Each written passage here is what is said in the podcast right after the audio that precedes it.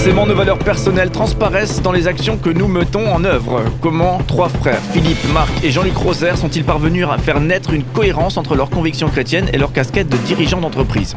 Quelles frontières et quelle porosité Surtout, comment ça s'est passé? On en parle aujourd'hui.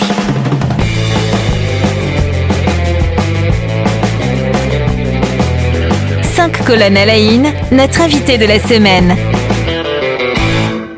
Philippe, Marc et Jean-Luc Roser. Bonjour. Bonjour. Bonjour. Voilà, deuxième euh, journée qu'on passe ensemble, deuxième matinée qu'on passe ensemble. On parle de, votre entreprise qui s'appelle R&D Technologie, qui est située dans la, région de Saverne, euh, nord de l'Alsace. Et on parle aussi de vos convictions, euh, votre parcours de foi. Et vous me le confiez en antenne, alors j'en profite pour, pour commencer par ça. Aujourd'hui, c'est simple pour vous. Vous êtes trois frères, vous êtes trois frères qui, dirigeaient une entreprise et trois frères qui avaient la, même vie chrétienne, la même conviction chrétienne. Ça n'a pas toujours été le, cas et, c'est vraiment intéressant de, revenir là-dessus. Euh, Jean-Luc, est-ce que, euh, est-ce que vous pouvez m'expliquer un petit peu la, manière dont vous viviez euh, votre, votre foi et la manière dont cette foi ne pouvait pas effectivement s'inscrire dans, la relation avec vos, vos, frères et notamment avec Philippe qui ne partageait pas à ce moment-là vos convictions? Oui, alors moi j'ai vécu une foi relativement forte depuis, euh, depuis tout petit. Hein. J'ai eu une démarche euh, avec le Seigneur euh, depuis, depuis très jeune. Et par contre, quand j'ai commencé à travailler, c'est un peu comme si j'avais une, double vie. j'avais ma vie à la maison avec ma foi et ensuite, ben, la, vie, euh, la vie au travail, euh, bien sûr, mes valeurs chrétiennes étaient, étaient, étaient là, étaient présentes, mais euh, il n'y avait pas de lien entre ces, ces, deux vies. Donc ça, c'est quelque chose qui a, qui a changé avec les années. Ces convictions personnelles qui découlent peut-être d'une éducation ou oui, alors bien sûr, euh, on, a eu euh, bah, tous les trois d'ailleurs la même. Hein, oui, justement, c'est intéressant de voir qu'il y a des parcours divergents derrière. Hein. Oui, donc on a eu la même éducation, hein, donc euh, école du dimanche, groupe de jeunes, etc. Donc on a fait, alors par exemple avec Marc, on a fait des, des, évangélisations quand on était au groupe de jeunes, etc. Donc c'était une vie quand même assez active pour, pour le Seigneur, quoi. Et du coup, donc cette, cette vie de foi, vous ne la partagiez pas euh, entre, entre frères. Euh, Philippe, je me tourne vers vous, puisque c'était vous notamment qui, qui ne qui n'était pas. Vous, vous, définissiez comment à ce moment-là? Bah, En fait. Euh, c'est assez, assez étonnant parce que j'ai vécu la même enfance que mes deux frères. Hein, donc mm, j'ai mm. eu le même, la même éducation, la même, comment dire, la même vie de famille euh, très unie. Euh, c'est d'ailleurs pour ça que nous travaillons de manière très unie aussi aujourd'hui. Je, euh, voudrais juste signaler ce point-là, c'est que les parents ont une grande importance sur la manière dont leurs enfants peuvent continuer leur relation à l'âge adulte. Et donc, moi, j'ai suivi la même éducation. j'ai vécu aussi dans un groupe de jeunes. On a, on a, on a, loué Dieu, on a chanté. Euh, par contre, c'est resté superficiel. Vraiment, euh, je me suis rendu compte après, euh, une fois que je me suis marié, que j'ai fait ma vie avec mon épouse, que c'était superficiel. Que c'était juste des choses qui, étaient intellectuelles pour moi, mais, mais c'était pas descendu jusqu'au cœur. Et il y a eu un changement radical un jour où, après, ça on le racontera peut-être une autre fois, mais, mais un jour où j'ai fait une rencontre avec Dieu, mais c'était assez étonnant et, puissant et ça a changé ma vie. Et du coup, euh, suite à justement à ce moment clé, effectivement, on va, on va le garder sous le coude et on, en parlera en détail, hein, justement, pour on le garde sous le coude pour en parler en détail. Euh, est-ce que justement l'après, euh, donc en termes de, de relation avec vos frères dans, la, dans une direction d'entreprise, qu'est-ce qui a, qu'est-ce qui a changé? Bah, ça a tout changé puisque auparavant, ce qu'on partageait, c'était la partie professionnelle de notre relation. Euh, la partie spirituelle était absente. Elle était absente pour plusieurs raisons. C'est que les frères n'amenaient pas forcément leur spiritualité dans l'entreprise, ou s'ils l'emmenaient, euh, ça se voyait pas. Et, moi, forcément, euh, j'en avais pas, donc je pouvais pas l'emmener. Et à partir du moment que j'ai eu l'opportunité de, faire cette rencontre avec Dieu, c'est devenu naturel que l'entreprise est aussi un lieu dans lequel Dieu a sa place. Et euh, ça a finalement euh, débridé, pour ainsi dire, la situation de mes deux frères qui avaient conservé une foi active, mais qui ne l'emmenaient pas au boulot. Et dès que ça s'est offert à nous de se rencontrer aussi, même dans l'entreprise, pour prier pour l'entreprise. Bah, ça, a déclenché quelque chose de puissant où on se retrouve on se retrouve régulièrement, euh, tous les trois, euh, dans, une pièce qu'on a dédiée à ça. On appelait ça la chambre haute. Euh, dans l'entreprise où on se réunit pour prier pour les affaires, pour prier pour nos clients, pour prier pour nos salariés, leurs familles, pour prier pour plein de choses qui sont en lien avec les affaires. Euh, Marc Rosaire, comment est-ce que vous avez vécu euh, du coup le, changement chez, chez, votre frère euh, Philippe? Donc vous étiez déjà tous les trois en train de diriger l'entreprise R&D Technologies, hein, sauf erreur. Effectivement, il y a ce changement clé dans, dans, dans, son, dans sa vie. Comment est-ce que vous le vivez? Ben, nos relations personnelles étaient présentes. on était déjà dans cette logique de se respecter, de s'entendre, de se, de se compléter. Euh, Jean-Luc et moi, euh, on était dans la foi depuis plus longtemps, donc il nous arrivait de prier pour l'entreprise, mais quand Philippe dit que ça se voyait pas, bien sûr, ça se faisait pas en plein milieu de l'atelier. Euh, ça se pouvait se faire chez nous aussi, à la maison, mais quand Philippe, a, quand, quand, quand, Philippe a été touché par le Seigneur, ça s'est traduit par un vrai besoin de, de, de, de parler de foi, de comment transposer euh, cette fois dans l'entreprise.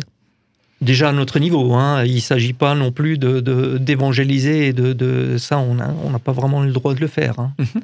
Parce que justement, vous, affichez de, de manière euh, très claire, effectivement, vos, valeurs chrétiennes, votre espérance chrétienne.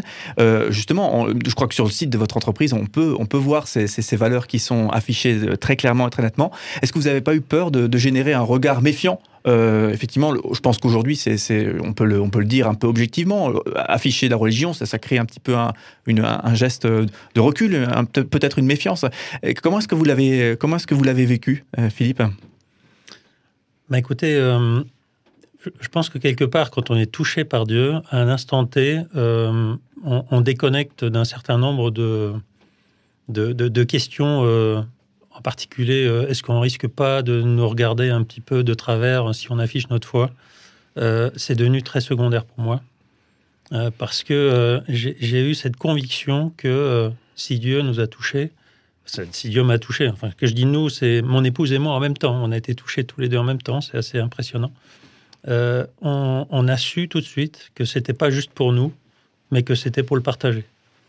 Et euh, lorsque des opportunités se sont présentées pour euh, dire ce que Dieu a fait dans notre vie, eh bien, c'était naturel d'utiliser cette opportunité. Par exemple, euh, quelques mois après, on appelle ça une conversion, hein, quelques mois après cette conversion, j'ai fait un communiqué à l'ensemble des salariés, écrit un mail, où je leur expliquais que quelque chose s'est passé dans ma vie, que ça ne changerait rien à leur situation dans l'entreprise, mais que j'aurais expliqué que c'est comme si j'avais découvert euh, une source d'eau dans le désert et que je voulais la garder pour moi. C'est impossible. Donc c'est devenu euh, naturel pour moi de, de, dire ce que Dieu a fait dans ma vie. Alors je trouve ça passionnant. Et comment on réagit justement Parce que c'est là aussi on tombe dans, dans, presque un cas d'école. Comment réagissent des, salariés? On est dans une relation de travail, une relation d'entreprise. Euh, laïcité euh, oblige et forcément il y a un respect bien sûr euh, pour les, pour les convictions de chacun. Mais comment réagissent effectivement les, salariés lorsque les patrons, les directeurs effectivement affichent des, convictions Jean-Luc, je me tourne vers vous. Comment vous avez vécu? Parce que vous avez vécu le changement. Oui, alors c'est clair que lorsque Philippe a fait euh, son coming out, hein, pourrait-on dire, euh, c'est sûr que les salariés étaient relativement, euh, relativement surpris. ils ne se sont pas forcément exprimés le, le, jour même. Euh, mais après, euh, effectivement, un certain nombre d'entre eux, il euh, y, a eu des discussions.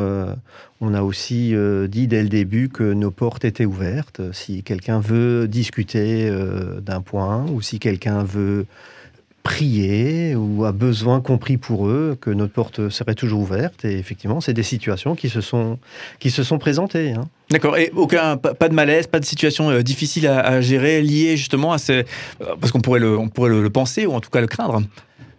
Marc? Ah, je pense qu'on n'est pas arrivé, euh, nos, salariés ne sont pas arrivés à un point de se dire purée, on est dans une secte. On n'est pas arrivé à ce point-là, mais ce que je tiens à souligner, c'est que euh, il faut, avant de donner son témoignage, il faut être un témoignage. Hmm. Et donc, euh, nos, nos, personnes nous, nous connaissaient et savaient et nous ont vu vivre, réagir, décider et, soutenir aussi. Hein. Et, et, et, ça, ça a fait que ben ils étaient dans le dans le respect, peut-être un peu de curiosité, de dire euh, purée là on est curieux de voir qu'est-ce que euh, qu'est-ce que qu'est-ce que par quoi ça va se traduire et comment ils vont réagir à partir de maintenant. Donc on peut dire éventuellement on était un peu sous la loupe, mais mais pas de réaction. Euh, particulière, particulière et bloquante. Ou... Ce qui est intéressant aussi dans le timing, euh, c'est que euh, Dieu fait toujours bien les choses dans, dans, son timing. Euh, je pense qu'on reviendra dessus sur, sur le moment des difficultés que, qui ont été rencontrées par l'entreprise et qui ont amené à cette situation-là. Mais en tout cas, au moment où nous avons tous les trois fait ce choix d'emmener Dieu dans notre entreprise, l'entreprise allait relativement mal. Et pourtant, nous étions confiants parce que euh, nous avions eu euh, euh, des promesses hein, de la part de Dieu qui, allait nous dire, qui nous disaient que ça, ça allait repartir. Et c'est à ce moment-là, en fait, que, que nous avons eu la conviction qu'il fallait en parler. Et en leur disant, voilà, nous savons que l'entreprise va continuer, nous savons que des, des commandes vont arriver parce que nous avons cette conviction et euh, nous avons cette promesse de la part de Dieu.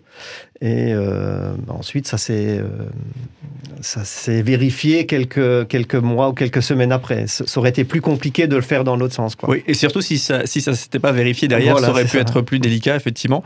on a envie d'être une petite souris et de vivre toute cette période, voir comment ça s'est passé. Justement, comment est-ce qu'on réagit? Dernière question, puisqu'on est déjà un petit peu en retard. Dernière question, comment on réagit les, les salariés lorsqu'effectivement derrière euh, vous avez senti, vous avez eu la conviction qu'il y aurait cette reprise, une, conviction euh, que, vous avez senti inspirée par cette vie chrétienne. Comment ont réagi les, salariés quand, effectivement derrière la vitalité de l'entreprise a, repris Philippe? Bah, Je dirais il y a eu deux temps. Il y a eu un premier temps où, euh, après cette annonce, les choses ne se sont pas améliorées, mais pas du tout. Même que l'entreprise vivait encore moins bien qu'avant. Par contre, ce qui a changé, c'est notre attitude à nous vis-à-vis de cette situation avait totalement changé. C'est comme si on était euh, déconnecté euh, de, la situation. On, avait la joie, on avait la certitude, on avait, euh, on, avait la confiance, hmm. tout simplement. Et on était dans les starting blocks. Et, on était fin prêt à, à, redémarrer, quoi. À redémarrer. Et, je pense que nos salariés nous voyaient, ils se disaient, mais mais ils ne voient pas la situation. Ils ne voient pas qu'on a encore moins de commandes qu'avant, là. alors que, alors qu'on était euh, dans une confiance euh, absolue.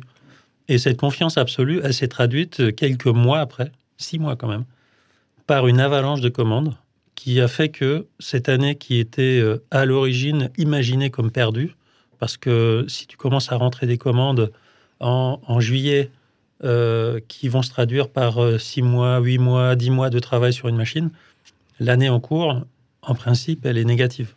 On ne peut pas rattraper 6 mois euh, négatifs avant. Eh bien globalement, on a fini avec une année positive. Déjà de la première année, ça s'est traduit par non seulement nous qui avions gagné en confiance, mais en plus l'entreprise qui a rebondi. Voilà, il y aurait encore tout plein de questions, mais on va s'arrêter là pour aujourd'hui. Mais vous êtes nos invités toute cette semaine. Hein. Euh, donc, euh, je le rappelle, hein, pour ceux qui nous ont rejoints, Philippe, Marc et Jean-Luc Roser, donc euh, de l'entreprise R&D Technologies, qui est basée près de Saverne. on parle aussi, et on en parlera notamment demain, de, de, vous participer à l'organisation d'une conférence qui a lieu à Strasbourg, une conférence chrétien témoin dans le monde. Donc, ça, ça rejoint effectivement la, la, dynamique que vous portez vous-même au sein de, de, votre entreprise, avec toute une série de conférenciers. Donc là, eh bien, pour, pour assister à cette conférence, ça se passe au Hilton euh, à Strasbourg, et eh bien rendez-vous, vous googlisez ça, hein. vous tapez euh, chrétien témoin dans le monde et vous arrivez sur toutes les informations pour participer à cette conférence qui a lieu les, 12 et 13 novembre. Donc c'est très bientôt, il y a une date limite pour s'inscrire au 31 octobre. Alors dépêchez-vous de euh, chercher les infos si cela vous intéresse et j'imagine qu'on vous croisera sur, à l'occasion de cette, cette conférence. Bien, évidemment. Voilà, donc on pourra continuer la discussion sur ces thématiques-là.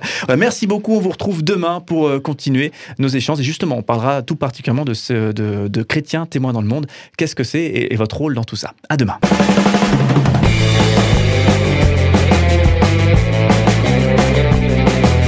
Cinq colonnes à la notre invité de la semaine.